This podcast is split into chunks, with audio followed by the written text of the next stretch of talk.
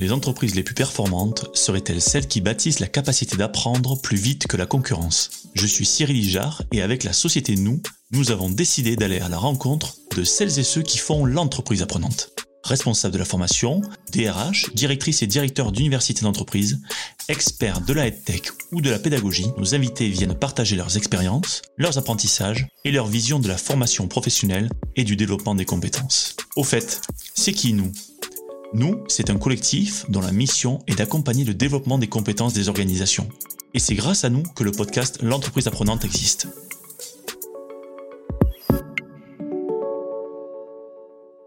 Aujourd'hui, je reçois Anne-Marie Castou, responsable des compétences et de la formation chez Safran Helicopter Engine, et Jean-Roch Houillet, Head of Learning and Digital à la Safran University. Avec Anne-Marie et Jean-Roch, on échange sur le plan de transformation opéré depuis le début de la crise sanitaire en trois grandes phases.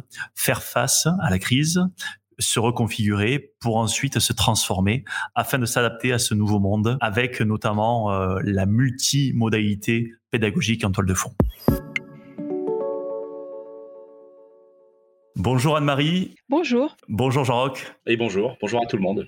Euh, je suis ravi, je suis vraiment ravi euh, de, de, faire cet avec vous. Euh, c'est une première, c'est une première parce que c'est euh, la première fois que l'on fait dans l'entreprise apprenante un épisode à trois. Euh, voilà, donc ça c'est c'est vraiment vraiment super de pouvoir changer. Donc merci à Jean Roch qui m'a qui m'a soufflé et suggéré de faire cet épisode à, trois avec Anne-Marie. Donc donc voilà. Et puis c'est aussi une première parce que c'est la première fois que l'on reçoit dans l'entreprise apprenante une cliente puisque Anne-Marie représente Safran Helicopter Engine et donc voilà. Et il se trouve que euh, Helicopter Engine travaille avec nous depuis un certain temps.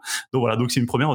Donc je suis très heureux et on est très très content que, que vous soyez là tous les deux. Euh, mais pour démarrer, je vais commencer par vous, Anne-Marie. Pouvez-vous euh, ben, vous présenter et présenter en quelques mots euh, euh, votre parcours? Oui, donc je travaille depuis de nombreuses années chez Safran. J'ai cette, cette chance-là. J'ai démarré chez SAE toujours dans le domaine du développement des ressources humaines. Puis j'ai pu venir travailler chez Safran Helicopter Engines dans la foulée. Je suis partie après chez SLS dans les trains puis euh, chez Safran SA et chez après chez Ariane Group pour revenir finalement euh, chez Safran Helicopter Engines, toujours dans le monde euh, du développement RH, formation, gestion des carrières, mobilité, recrutement, euh, voilà donc euh, bien sûr euh, gestion des emplois et des compétences. voilà donc j'ai pas mal d'expérience et très variée au sein du groupe et je suis donc très attachée au groupe Safran. Ok super très bien effectivement une, nouvelle carrière chez Safran. Et donc Jean-Roch je vais vous demander le, même exercice de vous présenter en quelques en quelques minutes votre parcours et les moments clés de votre parcours. Écoutez, merci beaucoup déjà de, me recevoir pour ce, partage. Alors moi j'ai un parcours en fait au départ euh, de chef de projet. J'ai passé euh, une quinzaine d'années dans le domaine des télécommunications. J'ai travaillé avec de très nombreux pays, euh, piloté donc des projets de déploiement de solutions de télécommunications. Et puis, avec un goût très prononcé pour la formation, pardon, j'ai rejoint dès fin 2009, début 2010 le groupe Thales, où j'ai passé dix ans au sein de l'université et où j'ai occupé euh, plusieurs postes. Euh, et récemment, euh, en pleine crise, hein, on va le dire, on va en parler tout à l'heure avec le plan de transformation de, la formation, je suis arrivé en avril 2020 au sein du beau groupe qui est et plus précisément au sein de l'université qui est basée à Massy-Palaiseau, hein, sur le campus de Villegénis. Voilà. Ok, Très bien. Et, Jean-Roch, est-ce que vous pouvez nous présenter euh, euh, Safran parce que c'est à la fois une entreprise euh, voilà qui, qui, est, qui est connue et reconnue mondialement, mais qui a énormément d'activités. Donc, est-ce que vous pouvez nous la, nous la présenter en, quelques, en quelques minutes? Alors moi, je peux en dire quelques mots, mais je pense que Anne-Marie la connaît bien, bien, bien mieux que moi. Euh, Safran, c'est surtout un, un, acteur industriel incontournable. Je laisserai après évidemment Anne-Marie, euh, euh, comment dirais-je, compléter. Hein. C'est un acteur industriel incontournable euh, avec euh, des, des, terrains et des experts renommés, hein, et en particulier avec des productions, des réalisations, des conceptions dans le domaine de l'aviation, de l'aéro, mais pas seulement. On a aussi d'autres créneaux, hein, comme la défense, et du coup avec ce qui m'a moi beaucoup plu en arrivant. aussi beaucoup beaucoup d'activités de production. Hein. C'est un groupe aussi qui est vraiment très très ancré dans la production. On a pas mal beaucoup de collègues en fait en usine et on travaille vraiment tous les constituants, par exemple de l'avion, hein. et bien sûr les moteurs, mais pas seulement, tout ce qui va avec. Donc finalement, chaque fois qu'on voit un avion, qu'on prend l'avion, il y a beaucoup beaucoup de safran à bord. En oui, non, et donc pour, pour compléter, nous sommes aujourd'hui euh, environ 80 000 salariés. Hein, donc c'est vraiment un grand groupe réparti en France, beaucoup en Europe et dans le monde entier. Euh, effectivement, donc comme dit euh, Jean-Roch, euh, surtout dans le domaine de, de l'avion, mais aussi des hélicoptères.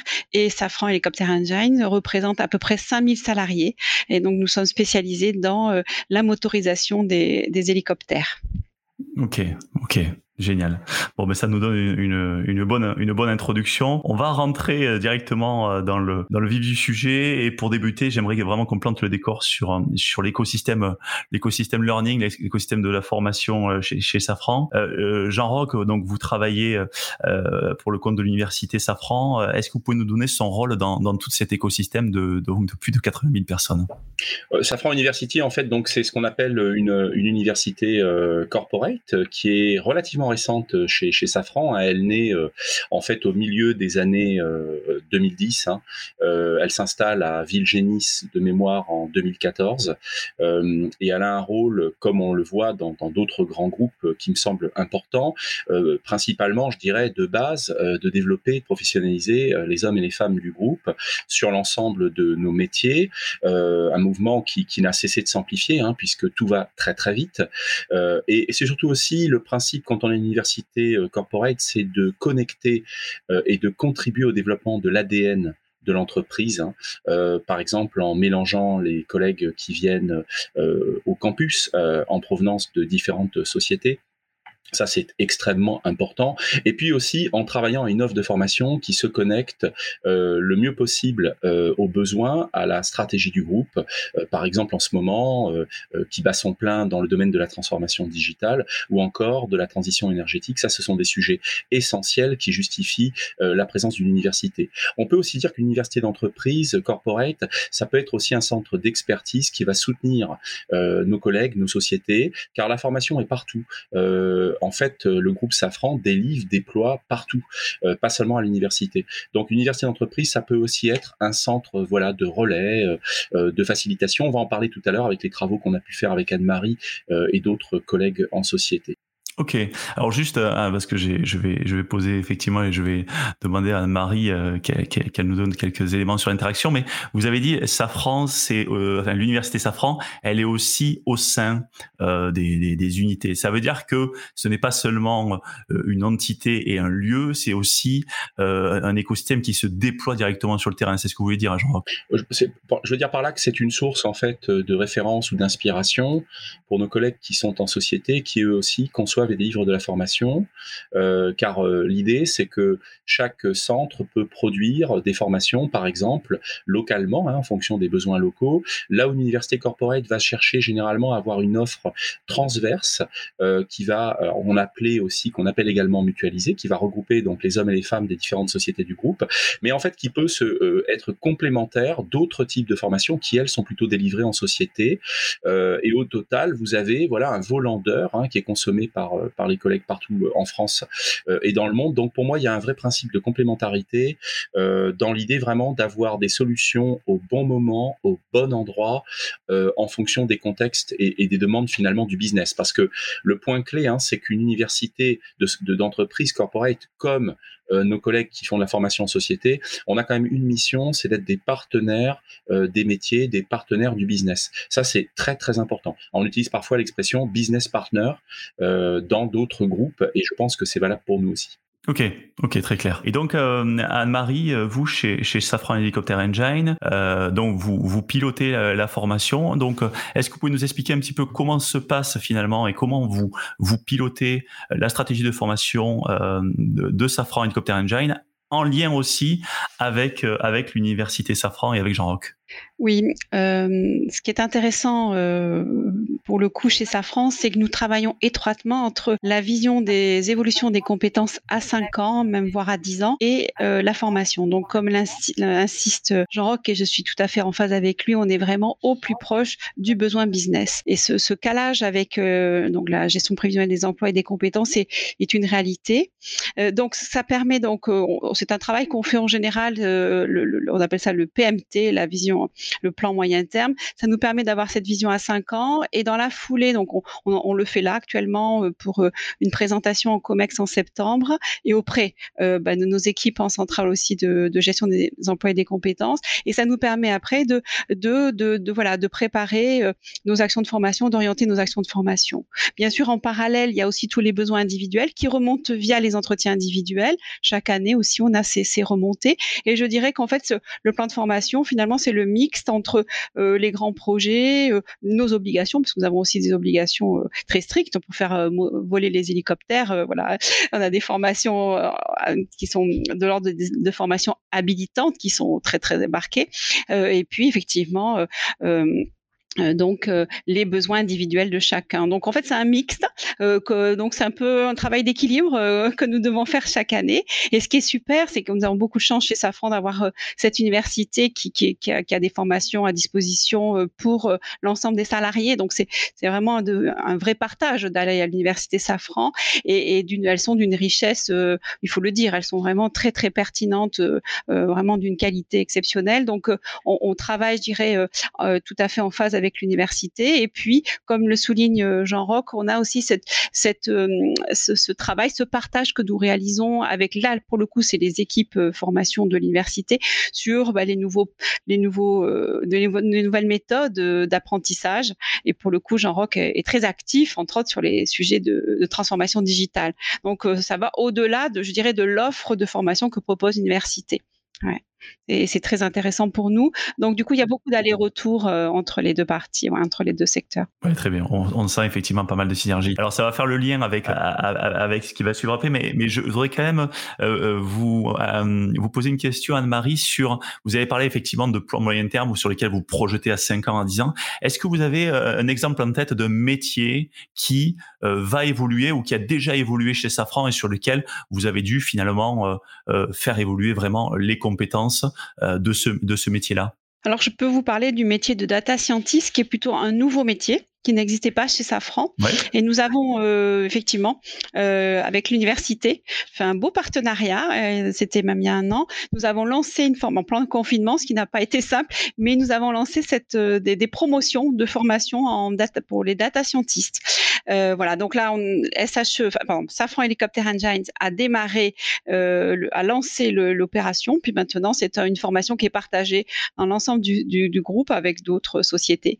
Voilà, donc typiquement, et reprise et retravailler avec l'université. Ok, donc création de effectivement de nouveaux métiers qui est effectivement euh, très prisé par les temps qui courent.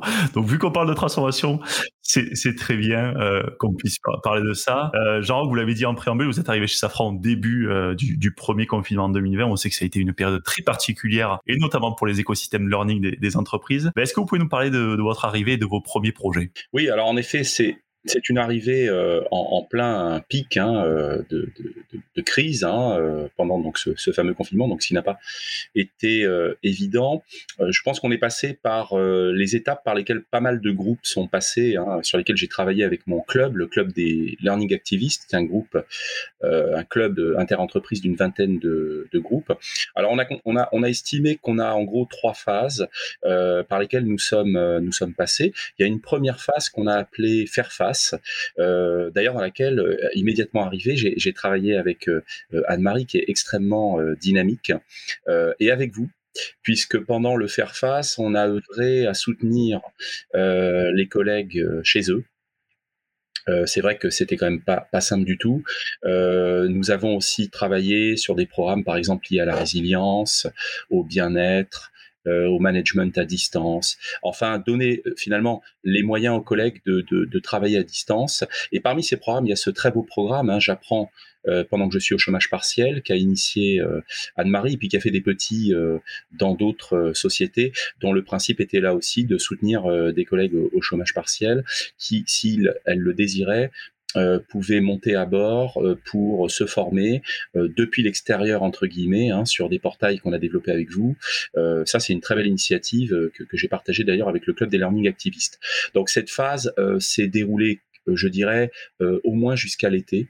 Euh, phase qui a ensuite euh, été relayée par une deuxième phase que nous avons appelée en club se reconfigurer, euh, qui coïncide avec le rétablissement de la continuité pédagogique, c'est-à-dire la capacité de délivrance des lignes.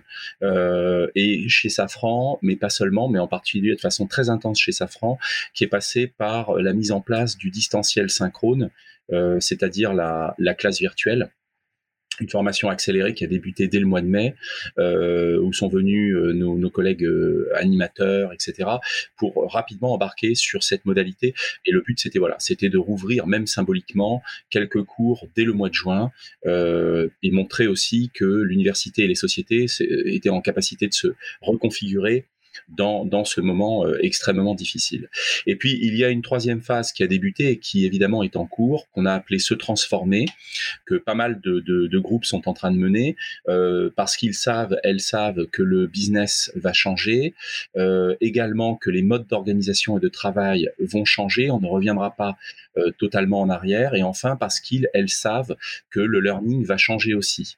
Pour ces trois raisons, nous avons un plan de transformation qui a été élaboré pendant l'été 2020, euh, qui est construit sur euh, le principe de trois piliers et deux principes. On a un pilier, d'ailleurs Anne-Marie en parlait tout à l'heure, très important qui est compétence. Euh, on a un pilier qui est plutôt centré sur l'apprenant, c'est-à-dire comment mieux proposer des choses directement du point de vue de l'apprenant. Et puis on a un dernier pilier important sur lequel il y a des, des expérimentations qui vont, je pense, démarrer cet automne, c'est l'organisation, l'entreprise apprenante. Là-dessus, il y a deux principes.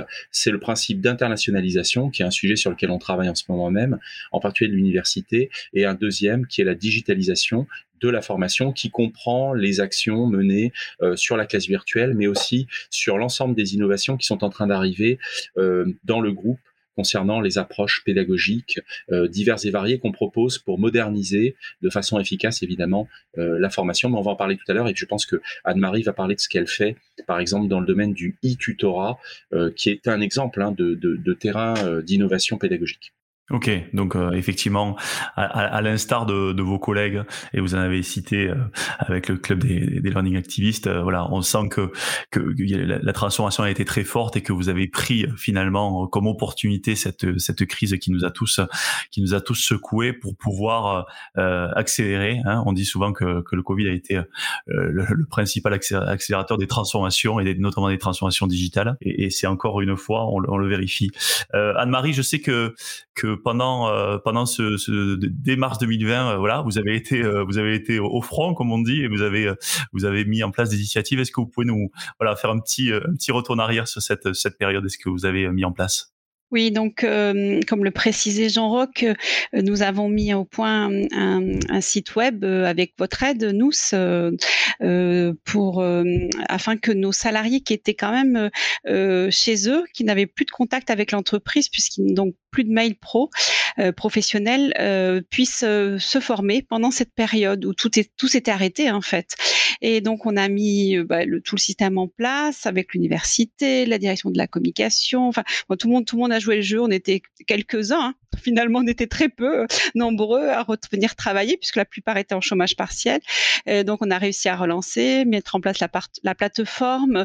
Euh, Jean-Roch en a parlé à la fois en France, à l'international. Euh, donc, on a démarré chez Safran Helicopter Engine parce qu'il fallait, il fallait qu'on teste. Et puis après, on l'a déployé dans d'autres, dans d'autres sociétés. Donc, c'était, je crois qu'il fallait quand même, euh, il faut vraiment apprécier cette, cette démarche où il fallait faire face, comme dit Jean-Roch. Et alors, il faut quand même que je, que je vous dise que cette, cette, euh, cette démarche a été très importante pour euh, Safran Helicopter Engine parce qu'en fait, euh, il a fallu, vous savez, les, hélicoptères tournaient pendant cette période-là, hein, même encore d'un point de vue médical, puisqu'il fallait comment dire transférer les patients. Et donc le rôle des hélicoptères était, était vraiment fondamental. Donc du coup, très vite, notre PDG Franck Sodo nous a demandé de revenir rapidement. Donc la SSE a mis les choses au point pour faire revenir les gens avec le protocole de l'époque. Et finalement, c'est grâce à cet outil, il faut le dire, que les gens ont pu revenir très rapidement, puisqu'en fait, euh, la, la, fameuse plateforme permettait aux gens qui, avec leur boîte euh, perso de s'inscrire de faire le MOOC SSE retour sur site avec tout le protocole sanitaire qui allait bien et de pouvoir rentrer, parce qu'après derrière ça, on faisait rentrer nos, salariés les uns après les autres. Et ça a été grâce, vraiment, je, le dis, en, peu de temps, je crois qu'en en trois semaines, bah, tous les salariés qui devaient revenir sont revenus sur site. Donc la petite formation qui allait bien pour se former au protocole SSE du moment et, les faire rentrer. Et donc ça a été très très apprécié par notre Et ça nous a permis donc d'assurer le support euh, des hélicos qui, tournaient euh, parce qu'il fallait que le, client soit servi. Hein. Donc on est vraiment proche du business là pour le coup. Euh, on était vraiment dedans quoi. Il fallait faire face. Très très bien. C'est un bel exemple et ça montre effectivement que euh, dans cette situation, euh, tout le monde s'est emparé de la formation digitale. Hein, on s'est pas demandé si on savait, si on savait pas faire. Ben, tout le monde s'y est mis et on a vu que c'était pas que c'était pas si compliqué. Exactement. Et, et, et, je, je pense surtout à vos collaborateurs où, où euh, voilà, il y a aussi eu cette cette cet enthousiasme de leur côté ou en tout cas cette cette envie de voilà de revenir au travail et donc de de, de faire le job au niveau de la formation. Euh, très bien. Euh, Jean donc euh, on, effectivement sur ce plan de transformation que vous avez, vous avez détaillé tout à l'heure, euh, il y a un mot hein, qui, a été l'un des mots clés de, de 2020, c'est le c'est le blended, notamment avec la classe virtuelle. Euh, chez Safran, vous avez vraiment travaillé en profondeur cette notion de de, de multi-modalité. Est-ce que vous pouvez nous, nous, nous en dire plus et détailler un petit peu l'approche et la vision que vous avez eue avec cette approche multimodale? Oui, en fait, donc la, la, classe virtuelle a occupé bon l'espace hein, pendant quelques mois très fortement. Euh, je crois que nous avons fait à peu près en ce qui concerne l'université 42 000 heures hein, de classe virtuelle euh, sur 2020, euh, hein, donc c'était déjà un beau chiffre. Alors qu'il faut le dire, il y a encore un an et demi, euh, notre université euh, délivrait massivement en présentiel face à face. Mais en même temps, euh, comme on le sait, c'est comme dans une recette de cuisine, il y a une nécessité de doser les ingrédients. toute modalité pédagogique a évidemment des, des, forces et faiblesses et puis donc des, des limites. On le voit d'ailleurs, hein, beaucoup de salariés aujourd'hui ont très envie de revenir en, en présentiel. Hein, là, euh, on le voit aussi dans les écoles d'ingénieurs de commerce. Hein, il, y a, y a quand même un, une, une, forte lassitude euh, des étudiants. Donc nous, la vision que nous avons, euh, c'est une vision fondée sur la diversité, euh, au sens que, bien sûr, la classe virtuelle est rentrée, nous espérons, elle est installée. Euh, certaines sociétés, d'ailleurs, comme SHE, ont poussé très loin le bouchon. J'avais été très impressionné, puisqu'ils se sont formés par les, parmi les premiers et ont, à, leur tour, euh, innové. Euh, par exemple, pour la formation euh, de leurs clients, euh, je pense à l'académie, hein, qui a fait des trucs super, par ricochet hein, d'innovation, hein, qui est allé beaucoup plus loin que nous, parce qu'il y a une modalité équipement que nous n'avions pas, nous, quand nous délivrons des formations classe virtuelle traditionnelles. Euh, donc la vision fondée sur la diversité, c'est dire qu'on part plutôt sur le futur, fondé sur des approches plurielles, multimodales, donc entre guillemets blended learning, euh, dans l'idée qu'on ne renonce pas euh, bien sûr au présentiel, hein, face à face au contraire, mais on peut travailler un dosage euh, de recettes plus équilibré. Et donc on a travaillé plusieurs mois en fait à industrialiser la gestion du multimodal dans nos systèmes, ce qui n'est pas facile, euh, avec la philosophie suivante. Pour les parcours de demain, les parcours prescrits, euh, nous passons par un outil qui s'appelle euh, SuccessFactor hein, et Twist chez nous, euh, qui est important pour nous parce qu'en réalité, le collègue ou la collègue va rentrer, mais on parle de prescription. Il y a donc des circuits de, validation hein, euh, pour ces parcours-là. Et, l'idée, c'est qu'une fois que la prescription est, est, obtenue et que ça fonctionne, le portail du digital 360 Learning, le LXP, la Learning Experience Platform, prend le, prend le relais pour euh, le voyage d'apprentissage. Et pour nous, c'est important parce qu'on cherche une expérience d'apprentissage la plus intégrée possible, multimodale, et qui permette à l'apprenant euh, de vivre des expériences différenciées, mais avec un seul et unique fil rouge, euh, qui est donc ce fameux voyage. Donc, on a réalisé ce, cette industrialisation. D'ailleurs, on est très fiers. On a gagné un très beau prix, euh, le prix Segos AEF le Grand Prix du jury 2021, parce que justement, ils ont été très impressionnés par le phasage avec la classe virtuelle d'un côté, puis ensuite l'intégration en multimodal dans le dans l'écosystème euh, de, la formation et qui j'espère projette la formation de demain qui est vraiment une formation plurielle et en fait dont les méthodes d'ailleurs ne sont que le moyen hein. euh, c'est d'abord l'ambition et le, le résultat attendu qui devrait primer.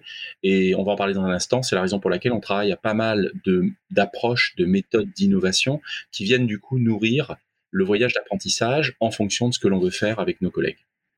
Ok, ok, c'est intéressant. déjà, il y a, une notion de sémantique euh, que personnellement j'aime beaucoup, c'est le voyage d'apprentissage. Euh, là, vous, vous avez éclairé quelque chose en moi où tout de suite on a, envie, d'apprendre. Euh, et le voyage d'apprentissage, ça, doit, éclairer aussi peut-être les apprenants. Il y a euh, un sujet qui, qui, commence à faire surface, donc c'est l'autonomie des apprenants, et vous en avez parlé, hein, le, fait de, de, comment je peux donner le goût de la formation aux collaborateurs, leur donner des outils afin qu'ils puissent être acteurs de leur développement de compétences. Euh, vous, Anne-Marie, comment ça se traduit chez vous, cette, voilà, ce, ce fait de, de donner un petit peu les clés alors effectivement, donc déjà, c'est l'utilisation de cette plateforme 360 euh, Learning est, très intéressante parce que je crois qu'il y a plus d'une centaine de formations euh, à disposition de nos salariés. Hein, donc, euh, on, a, quand même une palette assez riche et dans tous les domaines, dans, enfin, je veux dire, dans beaucoup de, beaucoup de domaines. Donc, voilà. Et donc, effectivement, nos formateurs internes peuvent, à partir de cette plateforme, la, prendre pour proposer à la fois des MOOC, mais effectivement, après, intégrer des vidéos. Enfin, elle, elle permet beaucoup de choses euh, qui sont tout à fait pertinentes. Euh, de notre côté, en plus de ça, parce qu'on a une vraie problématique quand même de, suivi, de pilotage euh, de la formation là du côté des managers, parce qu'il faut en parler aussi parce qu'ils ont un rôle clé dans le système. on leur a mis à disposition parce que on avait ce besoin-là un cockpit permettant de suivre aisément, on va dire en un clic, le, développement des, formations de leurs salariés. Et je dirais ça vient compléter, ça vient euh, aussi, euh, enfin, oui, compléter toute la proposition que peut faire aujourd'hui au niveau de l'université euh, en, matière de formation. Ok, c'est intéressant. Effectivement, on n'en parle pas assez, mais effectivement, les managers sont souvent des parties prenantes euh, très très importantes, qui sont des rouages essentiels euh, du succès euh, du développement des, compétences. Par, rapport à cette autonomie des apprenants, Jean-Roch, il me semble que vous avez poussé vous le, le, curseur assez loin en donnant les clés aux collaborateurs pour que pour qu'ils deviennent eux-mêmes euh, les propres acteurs de leur propre formation et qu'ils créent leur propre formation. Donc, pour être dans cette pédagogie active où euh, mais on sait que quand on, on, on crée une formation et qu'ensuite on enseigne, c'est là où on retient le mieux. Est-ce que vous pouvez nous parler un petit peu de cette initiative et comment elle se met en place? Oui, en fait, la philosophie est la suivante, euh, et je pense qu'elle est déjà très très ancrée chez Safran. J'avais été très impressionné en arrivant de voir le nombre d'auteurs, de collègues auteurs dans le dans ce fameux portail du digital. Nous en avons à peu près 300. Euh, L'idée donc c'est de dire que euh, dans un monde complexe comme le nôtre, euh, en tout cas selon moi, euh, il n'y a plus de personnalité omnisciente. Donc, on part du principe euh, de prendre un des piliers de l'organisation apprenante, le pilier collaboratif, qui est que généralement, en résolution de problèmes, euh, on sera mieux à le résoudre ensemble que seul dans un coin. Donc, ça passe par aussi un changement de posture. C'est-à-dire que il y a longtemps eu dans les salles de classe, etc., des sachants et on va dire des apprenants. On demande de plus en plus euh, à nos formateurs, à nos formatrices de plutôt aller sur des postures de facilitation, non pas qu'on renonce au savoir, il y a, des fondamentaux, euh, voilà, si, le formateur doit intervenir ou la formatrice doit intervenir, elle intervient, mais on est plutôt dans une construction quelque part collaborative du savoir, savoir d'ailleurs qui prend une importance stratégique dans les groupes, euh, on parle d'atouts, les Américains parlent d'assets. Euh, c'est bien pour rien d'ailleurs que chez Safran, on a déjà du knowledge management hein, bien bien formalisé, on le sait. Et euh, donc, c'est de dire qu'on va plutôt vers une approche collaborative où finalement chasse, chacun sait quelque chose et peut contribuer à ce savoir. Et du coup, euh, basé sur cette philosophie, on est sur une forme de démocratisation du learning. C'est-à-dire que l'université, moi, je la vois plutôt en facilitation, mais je ne la vois pas à tout faire. D'autant plus que ce serait totalement impossible aujourd'hui. C'est-à-dire que les modèles dits centralisés qui prévalaient il y a encore 5 à 10 ans à mon avis, ne tiennent plus aujourd'hui par l'actualité débordante et les besoins business euh, juste à temps auxquels nous devons faire face. Et on ne pourrait pas imaginer une équipe seule tout faire. Donc aujourd'hui, on travaille plutôt par un maillage d'hommes et de femmes euh, formés à, l'art de, de, créer des contenus qui vont rayonner un peu partout et, être aux, antennes, être les antennes un peu des demandes du business euh, et en capacité donc de créer rapidement ces, ces contenus. Donc c'est la raison pour laquelle on a lancé et formalisé. Euh, je vous invite à lire, si ça vous intéresse, un article qu'on a publié il y a deux jours là chez chez euh, avec Michel Diaz, euh, la newsletter e-learning, justement un plan d'innovation pédagogique et digitale qui est formalisé. C'est-à-dire que je pense que il est intéressant de dire que formaliser l'innovation, c'est quelque, quelque part la rendre plus crédible euh, et lui donner un sens. Vous savez qu'on est littéralement bombardé de propositions tous les matins de dispositifs divers et variés. L'ère digital a amplifié les opportunités possibles en matière d'apprentissage. Il y a mille choses à faire. Le problème, c'est de faire le tri et aussi d'ailleurs d'avoir les budgets. On peut pas tout faire. Donc notre décision, ça a été de faire un plan d'innovation pédagogique et digitale qui s'adresse non seulement bien sûr à l'université, mais en fait à l'ensemble des sociétés du groupe pour leur donner les moyens de mettre en place la philosophie du chacun sait quelque chose et quelque part peut contribuer euh, au savoir. Et du coup, ce plan comprend des méthodes, des approches pédagogiques qui sont réparties par vertu. Euh, par exemple, vous avez le distanciel synchrone euh, qu'on a déployé donc grâce à la classe virtuelle. Vous avez les apprentissages immersifs qui vont arriver à la rentrée euh, avec des, des, simulateurs d'avions de combat qu'on a détournés pour faire de la gestion du stress et la cohésion d'équipe et d'ailleurs sur lesquels on va inviter nos collègues responsables de formation à se faire les dents et, et à venir tester dans les cockpits, si on peut dire. Je l'annonce déjà à Anne-Marie. on avance de face parce que ça c'est vraiment génial. Et il y a d'autres actions d'ailleurs. voilà, il y a en fait toute une batterie de, modalités. Par exemple, Anne-Marie est déjà dessus. Il y a le e-tutorat qui arrive en force, c'est-à-dire les apprentissages sociaux. On a le e-mentorat, on a le e-tutorat. On travaille aussi sur le e-affest ce sont des blocs de euh, d'approches pédagogiques différenciées qui sont dans le plan euh, qu'on mentionnait à l'instant et à mon avis qui vont contribuer à la montée en puissance euh, des acteurs et actrices de la formation du groupe justement pour les autonomiser dans la création des parcours que demande le business. Voilà, c'est ce qu'on voudrait faire, c'est ça. Ok, ok. Très. Alors, ce que je, ce que, ce que je perçois dans ce que vous dites, c'est que d'une part, vous mettez à disposition une richesse, et puis surtout, euh, vous mettez à disposition ces blocs avec une philosophie hein, qui, est, qui est très claire et qui permet de dire, oh, on a déjà une richesse. Alors sur le marché, il y en a encore plus, mais on peut pas tout faire. Il faut vraiment avoir une philosophie, et chacun euh, sait quelque chose. Ça, ça part de là. Et ensuite, vous donnez la capacité notamment à ces 300, mais peut-être plus euh, généralement dans, dans, un second temps, à chacun de pouvoir produire de la connaissance, de pouvoir produire du savoir, de pouvoir produire du savoir-faire afin de le partager. C'est ça, c'est vrai que je trouve ça assez intéressant de se dire finalement, nous aussi, on est l'université, mais on se retrouve euh, peut-être au milieu d'écosystèmes ou euh, voilà dans cet écosystème euh, sur lesquels on voilà on va générer finalement de la distribution de connaissances avec des outils qu'on met en place mais on est dans un monde distribué et pas dans un monde centralisé. Donc c'est comme ça que je le perçois et, et, que je trouve effectivement que absolument c'est ça. C'est vraiment une, une, vision de la démocratisation des, des savoirs hein. ouais, complètement. Et de leur création commune donc c'est pour ça que les, les, notions de démocratisation et d'industrialisation elles font sens par rapport à la stratégie que vous avez menée. Très très bien. Et, et j'ajoute juste une, un complément juste un, complément très intéressant, c'est que cette autonomisation, elle est intéressante car elle va de pair avec une professionnalisation euh, des hommes et des femmes impliqués dans la création des contenus, qui quelque part contribue par ricochet à leur employabilité. Ça, c'est important de le dire. Vous savez qu'aujourd'hui, un formateur qui chercherait du travail à l'extérieur, euh, qui n'aurait pas, à mon avis, hein, la brique classe virtuelle dans ses états de service, à mon avis, ne trouve pas de poste. Donc, celles et ceux qui montent, hein, on a un réseau très conséquent de formateurs internes, de profs internes, comme on dit, relayés par nos collègues en société, eh bien, euh, finalement, par ricochet, cultivent en, prenant part à l'aventure euh, de cette co-création, euh, cultivent leur employabilité, parfois sans le savoir. C'est-à-dire gagnent en force sur ce que le numérique peut apporter aux formateurs ou à la formatrice de demain. Effectivement. Et donc, c'est aussi, c'est aussi remplir cette mission d'assurer leur employabilité chez vous, dans un premier temps, et sur peut-être pour d'autres sociétés Très bien.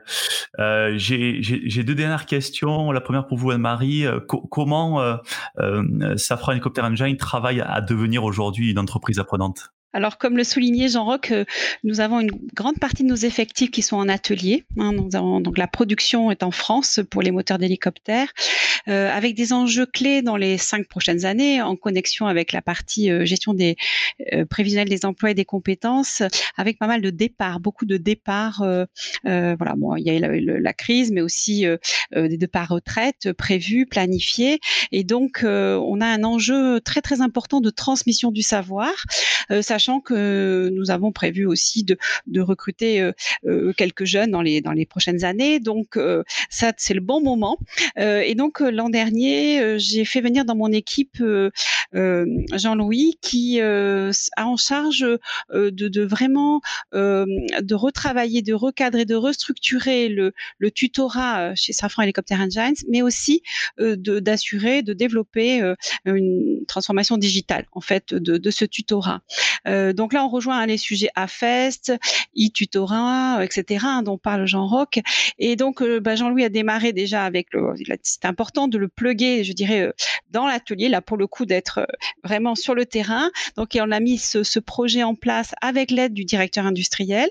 et, derrière ça, on a commencé à mettre en place des POC.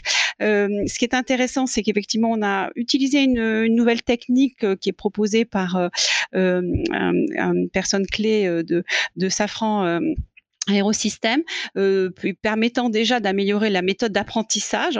on n'est pas dans la transformation digitale, mais on est déjà dans l'amélioration de la méthodologie euh, pour recueillir le savoir. Euh, on, travaille aujourd'hui avec les équipes de Jean Rock euh, sur comment ce, savoir peut être plugué sur la plateforme 360, la fameuse, qui est vraiment pour moi le, vraiment un, centre, hein, je dirais, fondamental pour tout ça, ça se parle. Et puis on travaille bien sûr aussi dans l'acquisition grâce aussi euh, à l'initiative de, l'université de, Jean Roch euh, sur euh, l'acquisition de, vidéos permettant de faire des tutoriels aisément. Et enfin, on travaille aussi sur un outil qui va remplacer, on appelle ça le livret de formation, qui est très très structurant dans, dans le tutorat, mais qui date, je pense qu'il doit avoir une bonne quarantaine d'années. donc fichier Excel plus ou moins, enfin voilà, bon, vous imaginez qu'il s'est transformé en fichier Excel. Bon, enfin franchement, voilà, il fallait le, le dépoussiérer. Et là, on va travailler sur une nouvelle solution aussi qui va intégrer à la fois l'auto-évaluation du salarié, l'évaluation par le tuteur, le manager, le déroulé pédagogique, la capitalisation des savoirs du, du tuteur, euh, l'interface avec les vidéos. Euh, voilà, et donc on, on, va travailler, enfin on, est très très enthousiaste sur ce projet parce que ça va nous permettre voilà, de, de, transformer le tutorat chez, chez Safran Helicopter Engines et sans doute aussi chez Safran puisque hein, l'idée c'est qu'on soit en fait secteur test pour le déployer.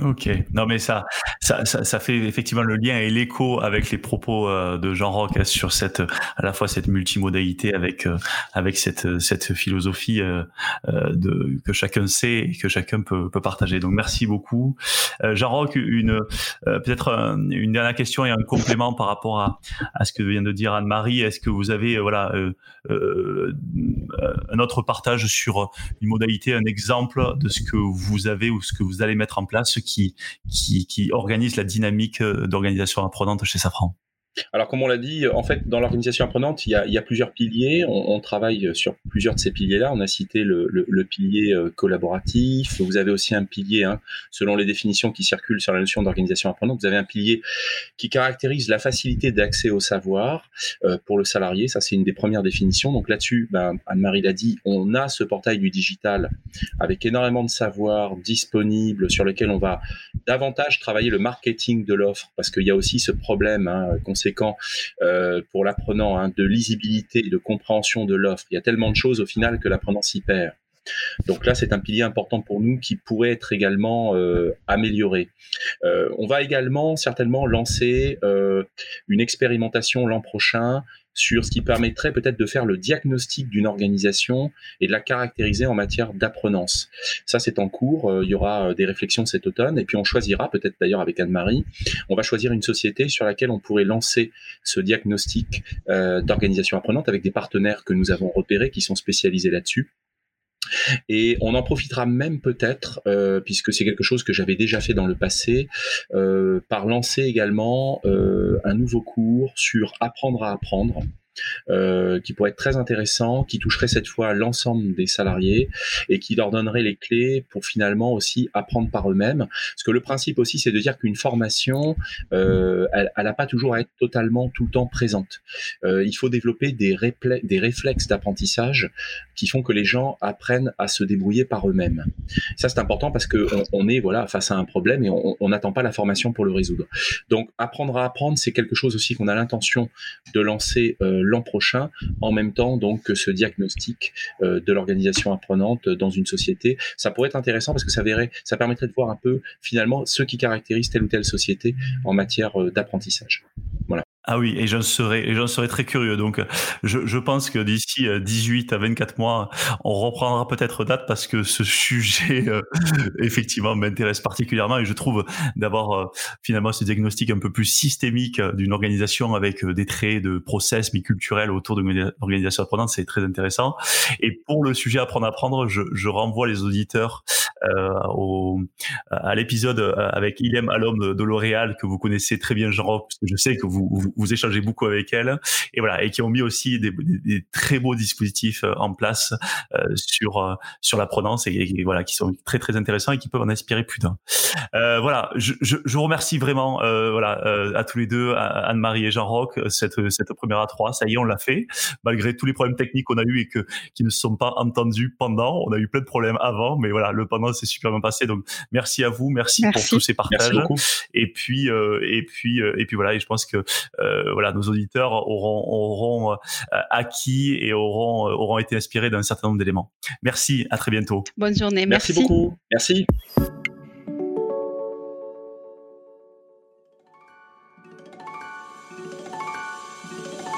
L'entreprise apprenante vous a été présentée par nous. Nous est une société dont la mission est d'accompagner le développement des compétences des organisations. Retrouvez-nous sur nous.co N-O-O-U-S.co.